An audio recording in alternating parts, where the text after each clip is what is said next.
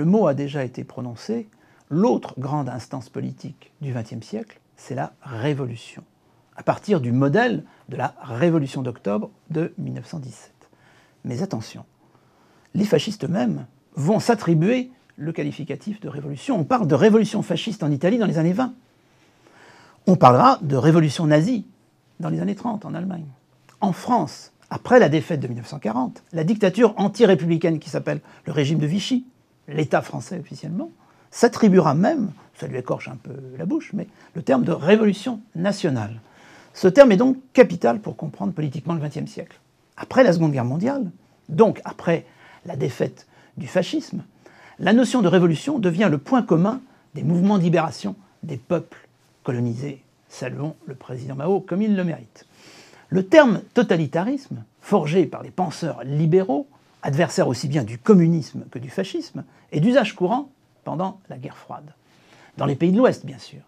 Mais après tout, quand on remonte à l'entre-deux-guerres, Mussolini lui-même, le leader du fascisme italien, arrivé au pouvoir en 1922, précisément en octobre 1922, fait à plusieurs reprises, et surtout dans les années 30, quand le régime se durcit, l'éloge de l'État totalitaire, lui-même prononce le mot. L'idée n'est donc pas si arbitraire. Elle met le doigt sur l'ambition ultime des régimes fascistes de créer de toutes pièces un peuple, popolo de Mussolini, folk d'Hitler, totalement uni, totalement mobilisable, totalement mobilisé. Ce que la guerre froide permet de discuter, c'est l'extension du diagnostic à la troisième grande révolution politique, la révolution soviétique de l'entre-deux-guerres. Eh bien, un élément de réponse, c'est peut-être cette image. En 1937, à l'exposition internationale de Paris, qu'on appelle parfois exposition universelle, mais qui est l'exposition internationale de Paris, les visiteurs, vous l'imaginez bien, fascinés, découvrent face à face les deux pavillons emblématiques. À gauche, nous sommes donc en 1937, hein, deux ans avant la guerre, statique, dominé par l'aigle du Reich, le pavillon de l'Allemagne nazie, édifié d'ailleurs en toute connaissance de cause par l'architecte du Führer, Speer, comme une réponse impassible au pavillon de droite, dynamique, le pavillon soviétique, avec deux travailleurs, un ouvrier, une paysanne. On pourrait discuter d'ailleurs de la répartition entre les genres. Hein. Euh, l'ouvrier, c'est un homme, du côté de la paysannerie, c'est une femme. Et qui sont en marche vers un avenir évidemment radieux. C'est une forte image de l'affrontement des deux ennemis jurés, le fascisme tout entier du côté du national, le soviétisme tout entier du côté du social. Et pourtant, c'est aussi quelque part la preuve, en tous les cas ça pourra être pris comme une preuve, d'une convergence entre ces deux régimes. Confirmer cette convergence à l'examen, culte de l'État, culte du leader charismatique, militarisation de la société, parti unique, syndicat unique, contrôle de l'individu, noyé dans la masse et refus violent évidemment du libéralisme. Plus on s'éloigne de l'Europe, plus la question du totalitarisme en se dilue dans une autre forme de mobilisation des masses, avec objectif révolutionnaire, la libération de la domination coloniale. Il n'empêche, dans la seconde moitié du XXe siècle, quelques-unes des principales victoires de ces mouvements de libération se réclament du communisme, toujours là bien sûr. Au Vietnam, le Front de libération, dirigé par Ho Chi Minh, qu'on voit ici sur une affiche de propagande communiste vietnamienne, ce mouvement est à la fois libérateur du territoire et profondément communiste. On voit ici Ho Chi Minh écrire sous l'œil bienveillant à droite de Marx et de Lénine.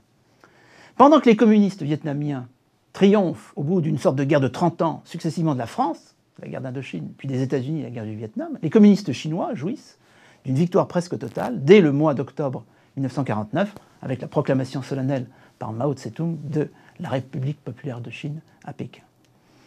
À l'échelle de la planète, cependant, ce n'est pas cette logique de guerre froide qui prédomine. La révolution est à l'ordre du jour, elle emprunte au monde communiste son vocabulaire socialisant, mais dans la plupart des colonies ou des États sous tutelle, le plus grand événement du XXe siècle, c'est effectivement cette libération de la domination coloniale, mais par tous les moyens possibles, et pas simplement par la référence au totalitarisme marxiste. Dès la fin des années 40, l'Inde, l'Indonésie donnent l'exemple, suivi au milieu des années 50 par l'Égypte, de Nasser, par le Ghana, de Nkrumah, etc., pour euh, l'Afrique qu'on pourrait dire blanche, l'Afrique qu'on pourrait dire noire, des régimes à discours à la fois national et social qui jouent sur les traditions et qui prônent une forme de laïcité. C'est à ce moment-là, d'ailleurs, qu'un Français, le démographe Alfred Sauvy, va forger le terme de tiers-monde sur le modèle du tiers-État. Entre les lignes, la même hypothèse qu'en 89, ce tiers-monde pourrait bien détrôner l'ancien. Une génération plus tard, les références changent. À partir de 1979, en Iran, c'est un leader religieux, l'imam Khomeini, qui installe un régime d'un genre nouveau, qui s'appelle révolution d'ailleurs, mais islamique. On a même pu parler de théocratie, et là nous sommes vraiment dans le monde d'aujourd'hui, vous le savez. Après la chute du mur, au début des années 90, une décolonisation aussi exemplaire que celle de l'Afrique du Sud, vous voyez ici son leader bien connu, Nelson Mandela, se place sur un plan qui n'a plus rien à voir avec le modèle révolutionnaire standard. Il est ici à la tribune de l'ONU, il a été élu en 1994 président d'un nouvel État multiracial. On a évité, malgré d'énormes tensions et beaucoup de morts, on a évité la guerre civile et le fait que les Blancs de l'apartheid soient jetés à la mer. Contre la figure traditionnelle du révolutionnaire classique, on peut dire que désormais, Mandela et quelques autres montrent un chemin où les extrémismes des deux côtés, ici le racisme blanc de l'apartheid et le racisme noir zoulou, sont maintenus à distance. C'est une leçon politique importante.